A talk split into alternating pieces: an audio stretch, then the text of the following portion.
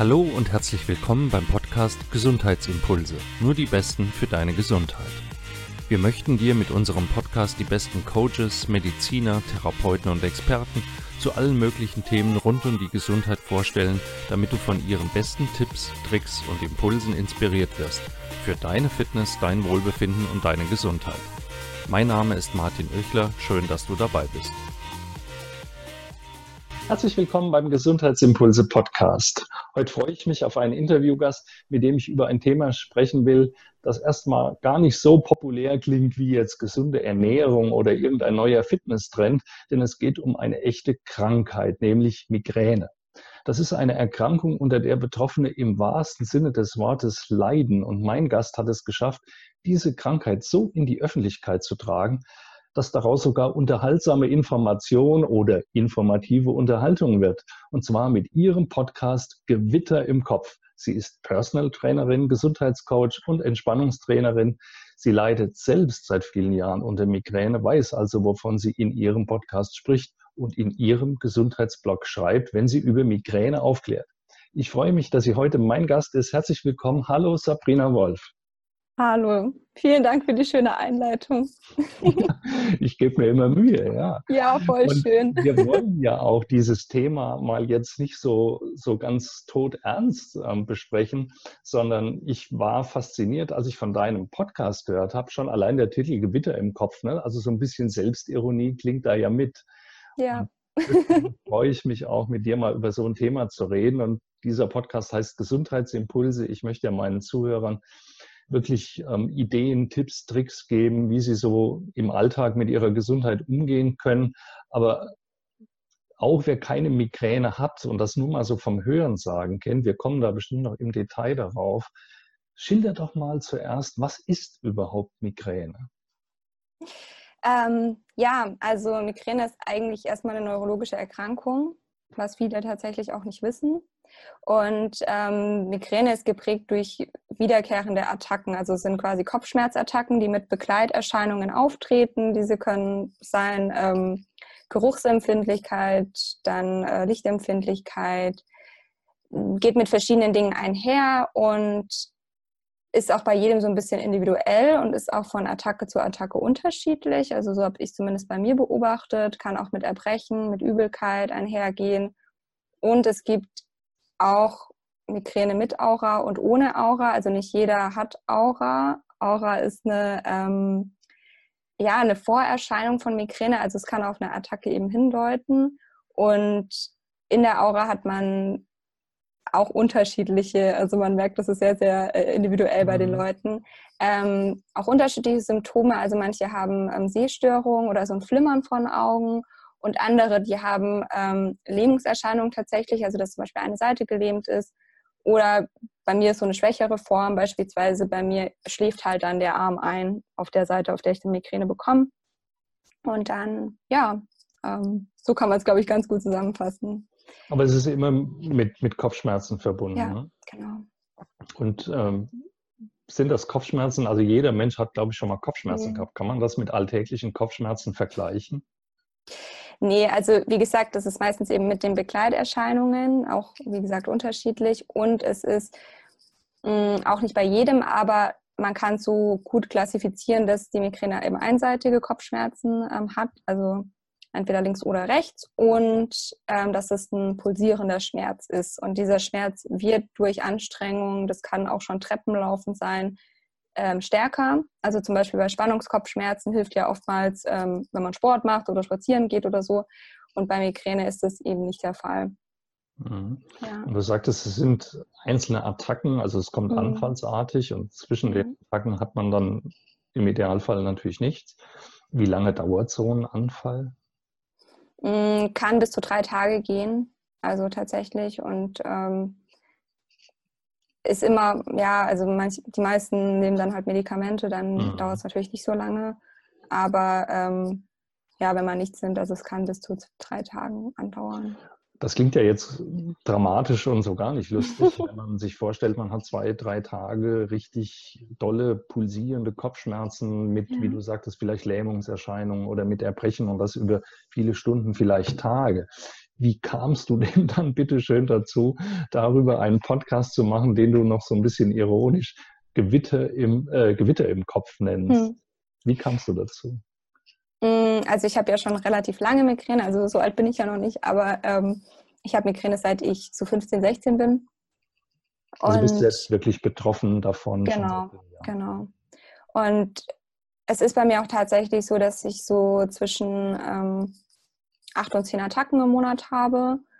Und ja, also irgendwann sucht man, also es ist natürlich immer ein langer Weg. Also ich war bei ganz vielen verschiedenen Ärzten, bei Heilpraktikern, ähm, traditionell chinesischen Medizinern und so weiter. Und ich habe einfach festgestellt, auch weil ich damit relativ offen umgehe mit dem Thema, dass es viele, dass viele einfach gar nicht wissen, was Migräne ist und dass es unfassbar viele Menschen gibt, die darunter leiden mhm. und die wirklich auch vielleicht nicht ganz so offen damit umgehen. Und ich möchte einfach durch den Podcast auch die Menschen erstmal zu mehr Akzeptanz aufrufen, die betroffen sind, weil es bringt nichts, die Migräne unter den Tisch zu kehren.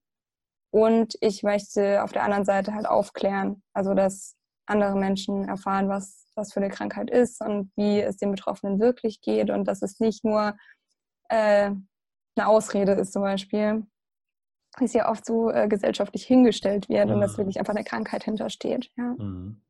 Wenn du sagst, du hast acht bis zehn Attacken pro Monat, ne, das äh, heißt ja alle paar Tage. Ja. Wie lange dauern die bei dir so?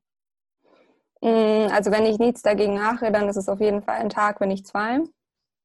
Ähm, und wenn ich, also ich kann es inzwischen ganz gut abfangen, wenn ich Medikamente nehme, ist halt immer so der Zwiespalt, ob man nimmt oder nicht. Mhm. Aber ich hatte auch gute Phasen dazwischen. Also mal vor ein paar Jahren hatte ich auch mal nur drei Attacken im Monat.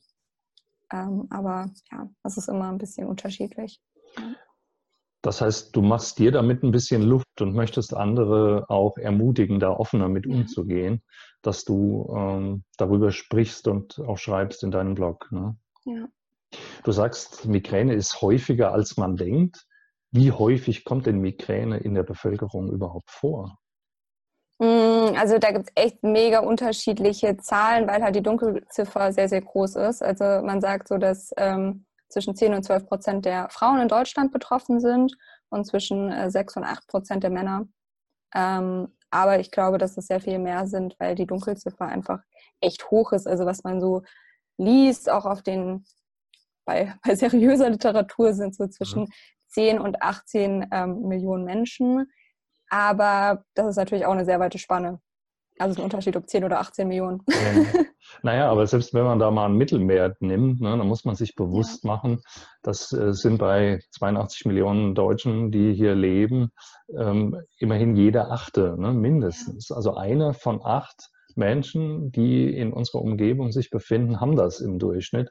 Das heißt, jeder von uns ist schon mal mit jemandem in Berührung zu, äh, gekommen, muss schon mal mit einem oder mehreren Menschen in Berührung gekommen sein, die diese Krankheit haben. Aber viele wissen es gar nicht. Ja. Was glaubst du denn, warum manche Menschen da gar nicht drüber reden oder auch eine Dunkelziffer herrscht. Also das heißt, manche Leute wissen es gar nicht, dass sie hm. Migräne mhm. haben. Woher kommt denn das schlechte Image dieser Krankheit? Ähm, also es ist tatsächlich so, dass wirklich, ich glaube, 40 Prozent war die Zahl ähm, der Migräne-Betroffenen wissen gar nicht, dass sie Migräne haben oder es ist nicht diagnostiziert. Mhm. Mm, ich glaube, dass viele tatsächlich einfach denken, sie haben einfach schlimme Kopfschmerzen. Also habe ich auch in Gesprächen wirklich rausgefunden.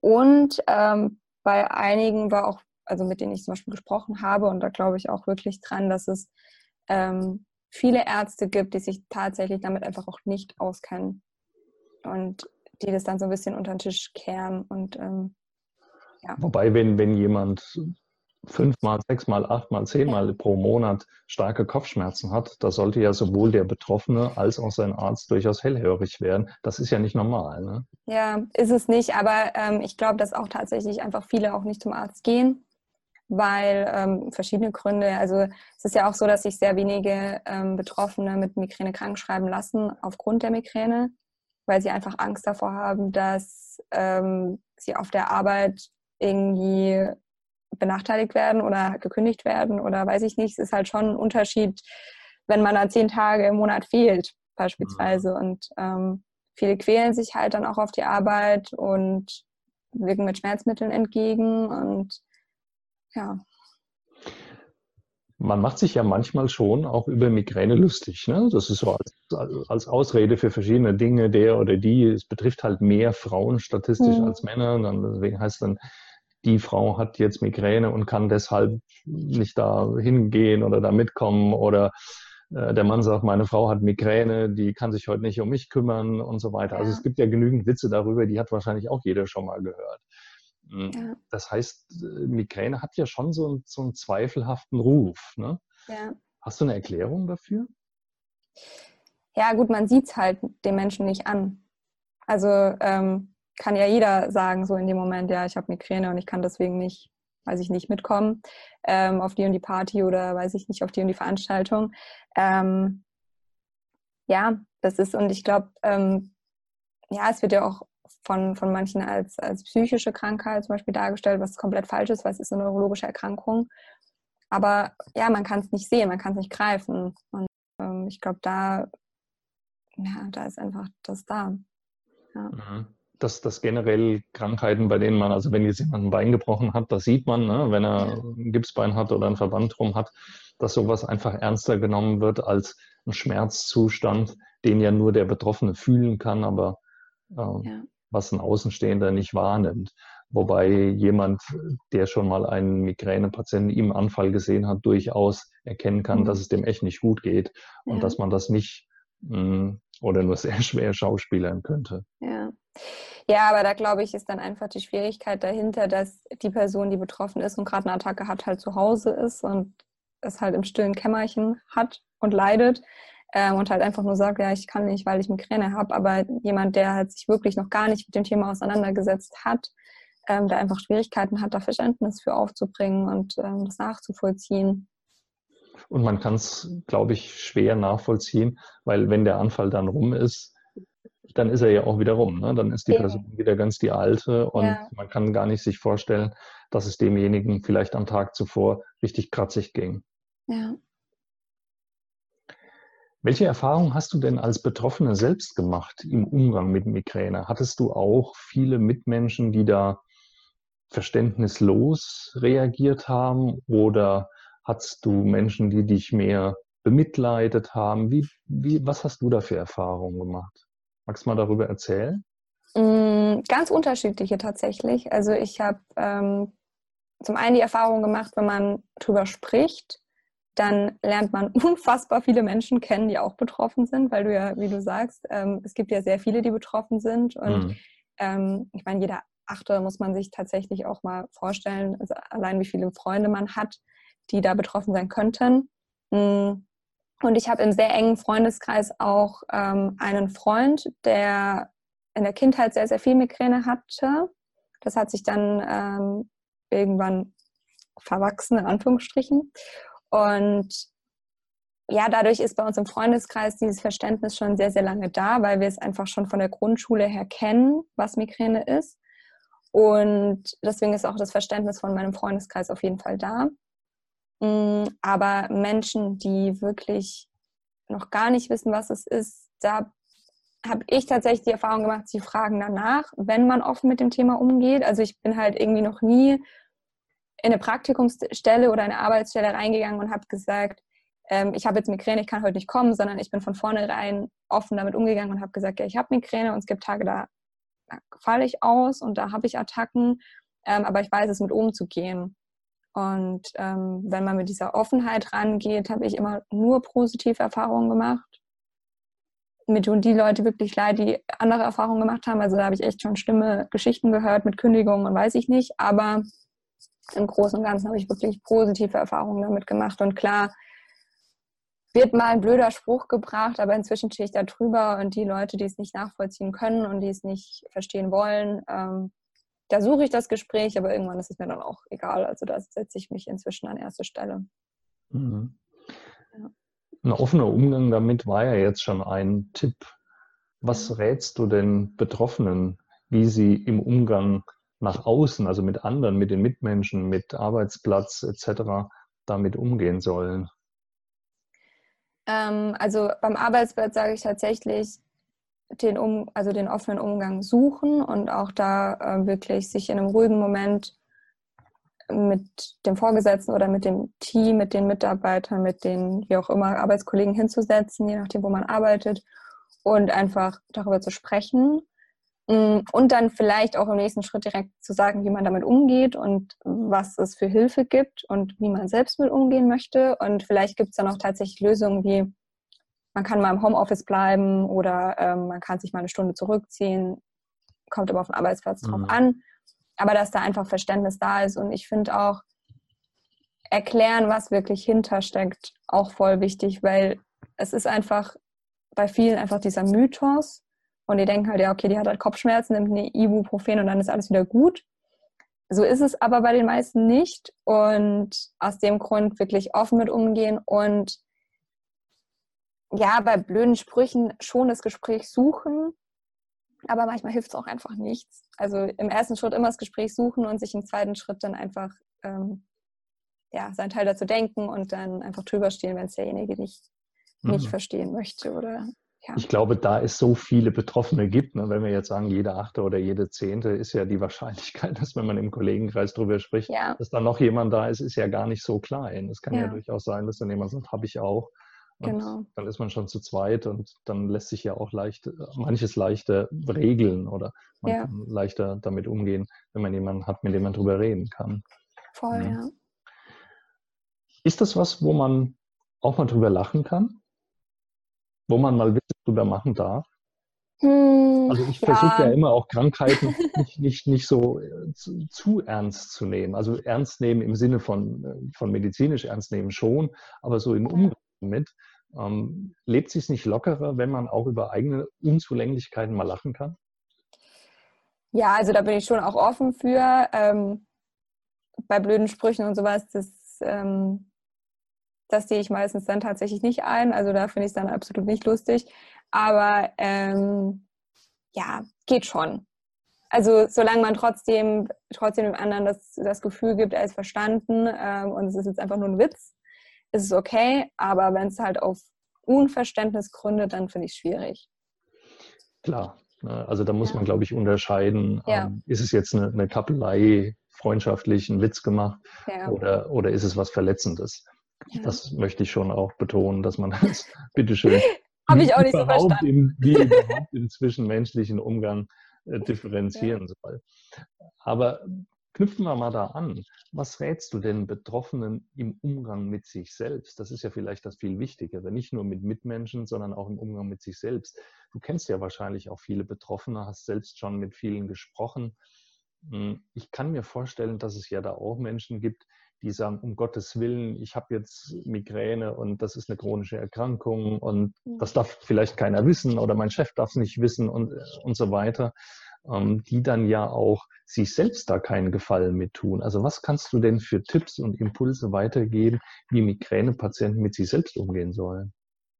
Also ich rate eigentlich allen erstmal die Krankheit zu akzeptieren. Und das passiert, indem man darüber spricht. Ähm, denn das Leben wird tatsächlich leichter, wenn man die Migräne annimmt. Also das bedeutet nicht, dass man weniger Migräneattacken hat, aber man ist nicht mehr im Kampf mit sich selbst. Und dann, dass man seine Strategien für sich findet, ähm, wie man mit der Migräne umgehen kann, was einem selbst während der Attacke gut tut und das auch ähm, wirklich sich selbst einzugestehen. Also wenn ich bei mir ist zum Beispiel so, ich kann immer nur von mir selbst sprechen, äh, mir tut es halt gut, dass ich äh, wirklich Ruhe habe, dass ich hier im dunklen Zimmer liege, und ja, dass einfach auch alle Gerüche und so weiter ähm, draußen bleiben, aber generell eben die Dunkelheit und die Ruhe. Und da stehe ich auch inzwischen für ein. Also ich sage wirklich, ey, lass, lasst mir einfach meine Ruhe, bis es mir wieder gut geht. Und das mhm. ist auch okay inzwischen. Und ich finde generell liebevoller Umgang mit sich selbst ähm, hilft einem auch bei Migräne, weil gerade auch mit ganz viel Achtsamkeit an die Sache rangehen, einem wirklich hilft. Es ist ja oft eine Reizüberflutung, die Migräne auslöst, weil das Migränegehirn einfach ähm, Reize anders verarbeitet. Und da auch wirklich merken, okay, ich brauche heute meine Ruhe, ich kann nicht den ganzen Tag durcharbeiten und dann abends noch irgendwie weggehen, sondern ich brauche meine Ruhe, ich brauche Zeit mit mir selbst und dann auch wirklich das gut tun, was einem, das tun, was einem gut tut, so rum. Mhm. Ja. Jetzt ähm, gehen wir mal so ein bisschen in die Details. Du hast es gerade angesprochen. Also Migräne ist eine neurologische Erkrankung. Das heißt, mhm. in, im Gehirn auch an den Gefäßen, an den Blutgefäßen des Gehirns kommt es zu Verkrampfungen, aber nicht so, dass die eng gestellt werden, dass man Durchblutungsstörungen bekommt, sondern genau das Gegenteil. Die Gefäße werden besonders weit.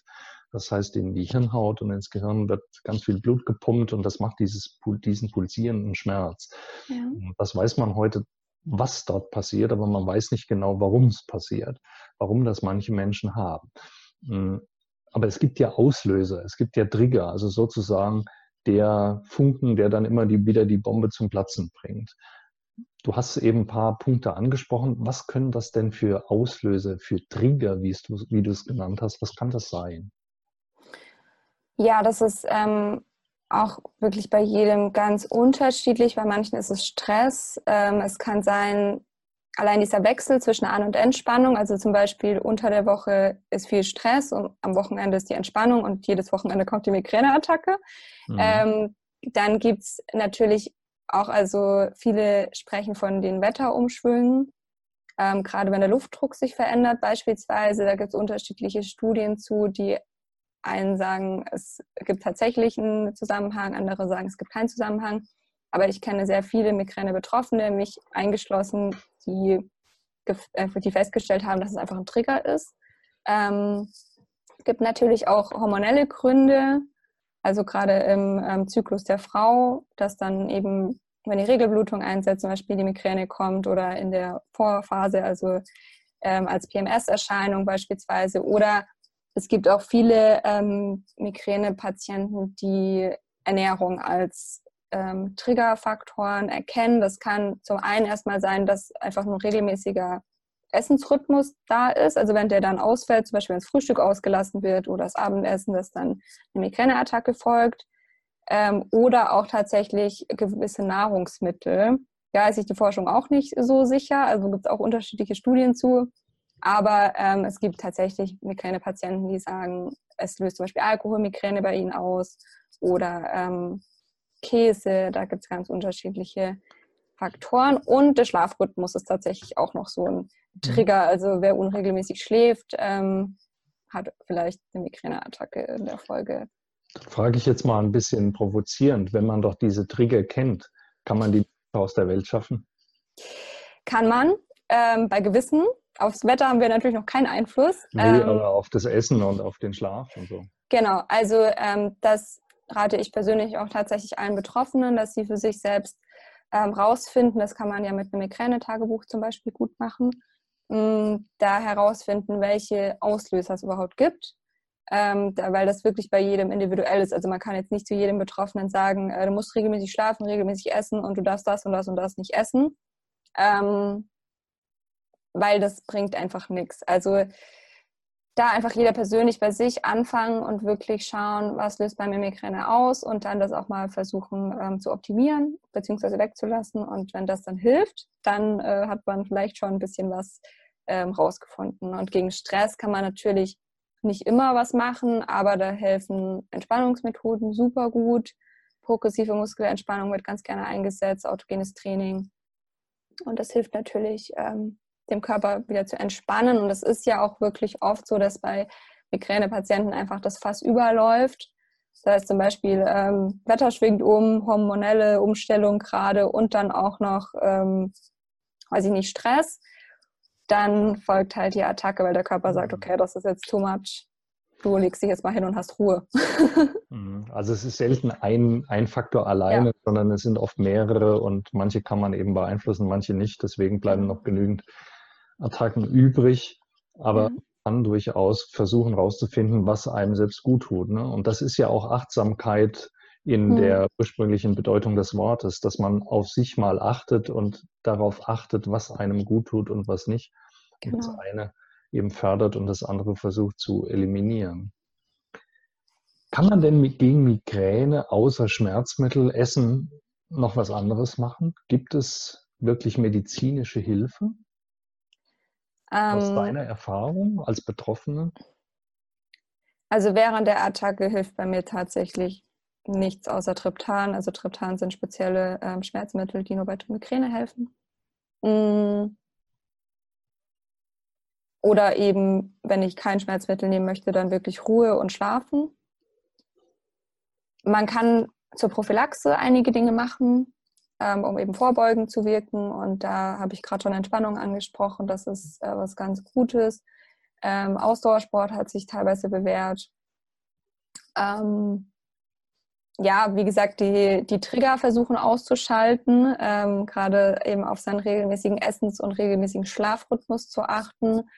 Und dann gibt es natürlich auch noch medizinische ähm, Prophylaxe-Methoden. Das können ähm, Beta-Blocker sein, das können Antiepileptika sein. Mhm. Da gibt es ganz verschiedene Ansätze, die alle zwar für andere Krankheiten entwickelt wurden, aber bei denen man festgestellt hat, dass sie auch bei Migräne helfen können, ist natürlich auch nicht bei jedem der Fall. Aber da muss man eben schauen, was für einen selbst die gute Lösung ist. Das Ding ist halt, wenn man irgendwann so acht bis zehn Attacken im Monat hat, dann sollte man sich halt überlegen, ob man äh, nicht doch was zur Vorbeugung nimmt. Was man wenn man jeden Tag nimmt. Genau, genau. Mhm. Wenn man nicht ähm, also ich habe für mich damals, ähm, meine Neurologin hat mir direkt ähm, mit, äh, als ich mit 16, 17 dann bei ihr war, hat sie mir direkt äh, versucht, ähm, mich, mich mit einer Prophylaxe-Methode einzustellen. Das waren damals ähm, Topiramat. Ähm, und dann habe ich einfach für mich beschlossen, dass ich erstmal alles probiere, um ohne Medikamente hinzukommen. Also ich habe Magnesium zum Beispiel versucht hochdosiert zu nehmen. Das vertrage ich ganz schlecht. Das ist zum Beispiel auch eine Methode, was einfach mal so als erstes ähm, empfohlen wird. Und dann habe ich es mit Ausdauersport probiert, habe Entspannung in mein Leben geholt und ähm, solche Faktoren, genau. Und inzwischen ich bin ich auch ganz gut noch weggekommen. Okay. Ich weiß, viele meiner Zuhörer sicherlich auch Naturheilverfahren zugetan mhm. sind und ähm, manche auch chemische Pharmazeutika ablehnen oder zumindest sehr, sehr kritisch sehen. Jetzt hast du ja. eine Reihe von Medikamenten genannt, die alles andere als naturheilkundlich sind.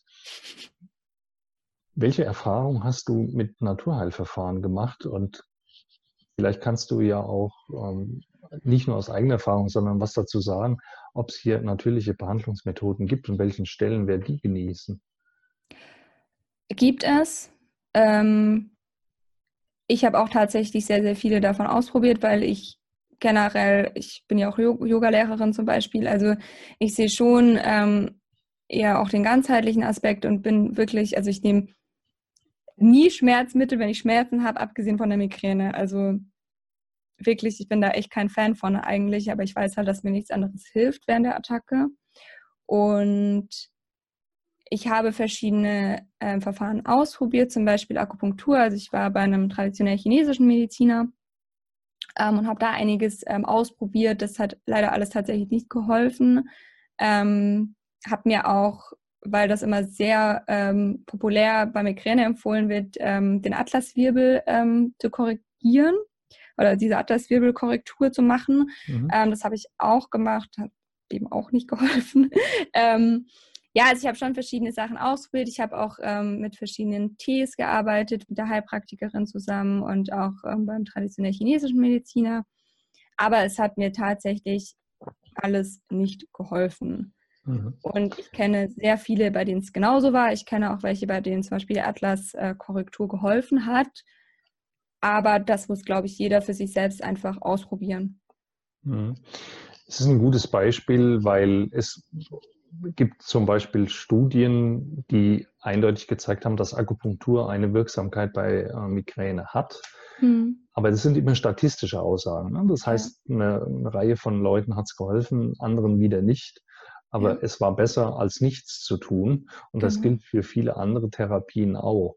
Es ist eben sehr individuell. Was dem einen hilft, muss dem anderen noch lange nicht helfen. Und ich finde, das ja. ist ein schönes Beispiel auch dafür, was ich immer versuche rüberzubringen, dass es nur eine Medizin gibt, nämlich die, die hilft und was das für Methoden sind, was wir für Werkzeuge benutzen, das ist eben ein Unterschied. Und wer sagt, bei Kopfschmerzen, das kann man aushalten oder da mache ich mir ein bisschen Minzöl auf die Stirn, derjenige hat noch keinen Migräneanfall gehabt oder noch nie jemanden gesehen, der den hat. Das hat nämlich einen ganz anderen Charakter. Und da ist man dann manchmal eben froh, dass die Schulmedizin auch Medikamente entwickelt hat, die zumindest so einen Anfall dann auch mal wieder kopieren, das heißt abkürzen können, ja. weil das möchte man eben nicht immer aushalten.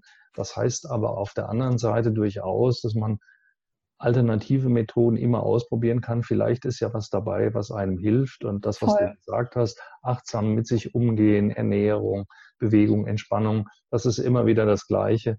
Das schadet ja in keinem Falle.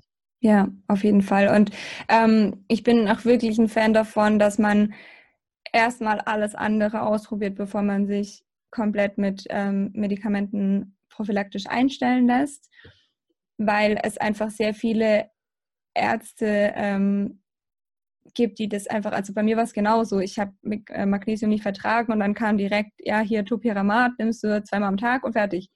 Mhm. Und ähm, mir da noch zu sagen, du, es gibt auch noch viel, viel mehr, probier das gerne erstmal alles mal aus, ob es hilft, ist natürlich, man muss das alles oder fast alles selbst zahlen. Ähm, beim Osteopathen war ich zum Beispiel auch, der hat auch geschaut, ähm, bei zwei verschiedenen sogar, das hat bei mir die Krankenkasse gezahlt. Also da kann man mal schauen, weil vielen sind ja auch ähm, Besuche beim Heilpraktiker mit in der Krankenkasse. Also muss man halt immer gucken, was man da für eine Versicherung hat. Mhm.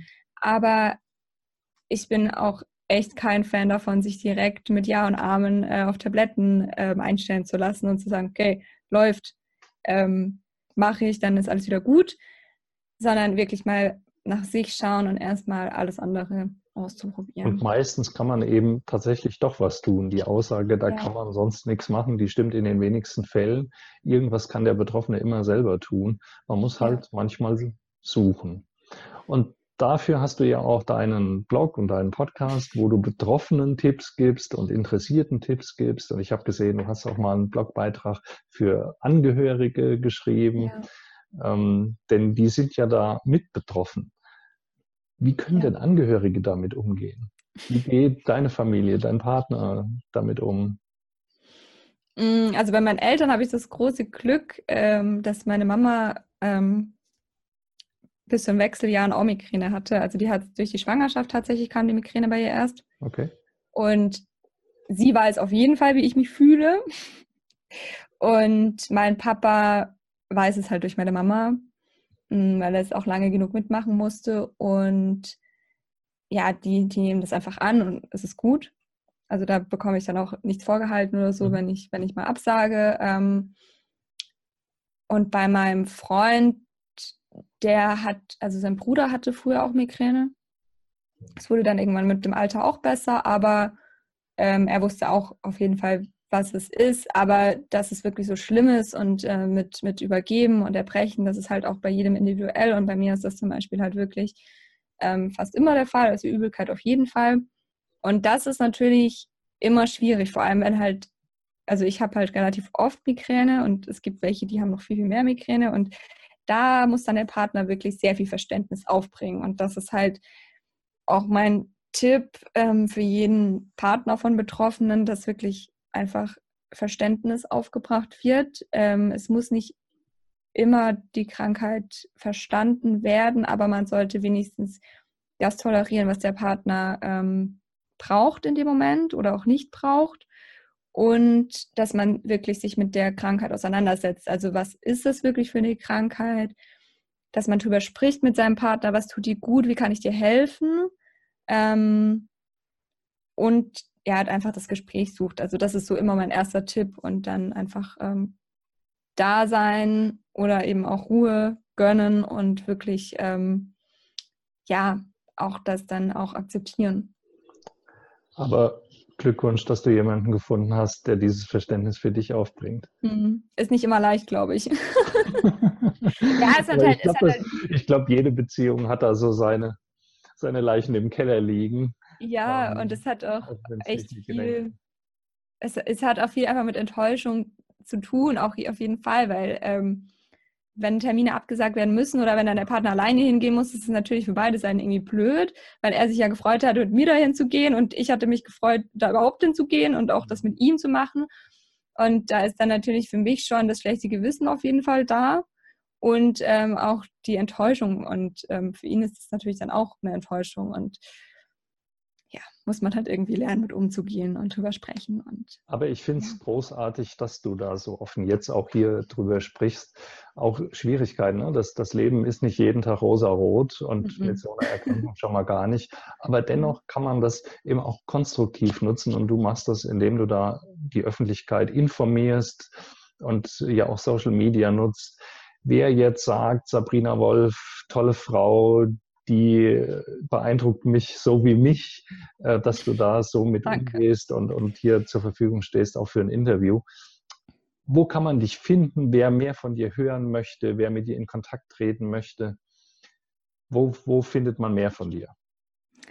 Ähm, also, meinen Podcast findet man auf iTunes, Spotify und jeder Android-Podcast-App. Ähm, der heißt Gewitter im Kopf. Und zum Podcast gibt es auch einen Instagram-Account, äh, der heißt Gewitter im Kopf Podcast. Und ähm, ja, der, da geht es generell um ähm, nicht nur Migräne, sondern auch um Selbstliebe, um Stressmanagement, also um alles, was auch anderen Menschen hilft und Entspannung. Ähm, dann habe ich eben meinen Blog, wie du schon angesprochen hast, sabrinawolf.de. Und ja, das ist erstmal so das Wichtigste. Ja, wie üblich werden wir natürlich hier die Links in die, in die Shownotes stellen. Also äh, ich kann nur jedem raten, guckt da mal rein, hört da mal rein, da gibt es interessante Impulse, nicht nur zu Migräne, sondern mhm. vieles kann man übrigens auch für andere Erkrankungen, die ja. chronische Störungen sind, die in der Familie auftreten, wo man als Angehöriger vielleicht mit zu tun hat oder als Kollege, Freund mit zu tun hat. Da kann man ganz viel für sich mitnehmen, was den Umgang mit solchen Sachen angeht und auch als Beispiel nehmen, dass man ja, offen über solche Dinge reden kann, denn es gibt viel mehr Störungen, Krankheiten, als man so gemeinhin nimmt. Ähm, Gerade auf Social Media. Es ist nicht jeder fit und hübsch und reich und erfolgreich, wie es immer dargestellt wird, sondern da gibt es auch echt andere Themen, äh, die ganz unterhaltsam sein können, da mal reinzuhören. Und deswegen kann ich das jedem nur wärmstens empfehlen. Gibt es einen Hauptgesundheitsimpuls, den du den Zuhörern mitgeben kannst und möchtest? Mm. Oder gibt es ein Motto, was dich so begleitet? Auf sich selbst achten und ähm, sich an erste Stelle zu stellen, nicht egoistisch gesehen, sondern einfach ähm, liebevoll sich selbst gegenüber zu sein und denn erst wenn man, ja, ist, wenn man sich selbst ähm, mit sich selbst im Reinen ist, dann kann man anderen helfen und mit anderen ähm, bessere Beziehungen eingehen. Super. Das ist ein schöner, schöner Gedanke. Ich glaube, dabei lassen wir es auch bewenden. Wir lassen es so stehen. Liebe Sabrina, ich danke dir ganz, ganz herzlich für deine Offenheit und dieses Gespräch. Ich wünsche dir mit Super, deinem gerne. Podcast und deinen Projekten alles Gute und möglichst wenig Kopfschmerzen. Dankeschön. Vielen Dank für das Interview und dass ich da sein durfte. Sehr, sehr gerne. Tschüss. Ciao. Das war's für heute. Vielen Dank, dass du bis hierhin zugehört hast. Zum Schluss noch eine herzliche Bitte. Wenn dir die Folge gefallen hat, dann hilfst du uns, die Gesundheitsimpulse zu verbreiten, wenn du sie mit Freunden und Bekannten teilst. Wenn du uns ordentlich verlinkst, wenn du deine Kommentare unter den Posts zu dieser Folge auf Instagram, auf Facebook oder YouTube hinterlässt und vor allem, wenn du eine 5-Sterne-Bewertung auf iTunes dalässt, am besten mit einer guten Rezension Falls du den Podcast über iTunes hörst, nimm dir dafür doch eine Minute. Vielen Dank auch dafür. Ich freue mich, wenn wir uns nächste Woche wieder hören. Bis dahin, bleib gesund. Dein Martin Oechler von gesundheitsimpulse.com.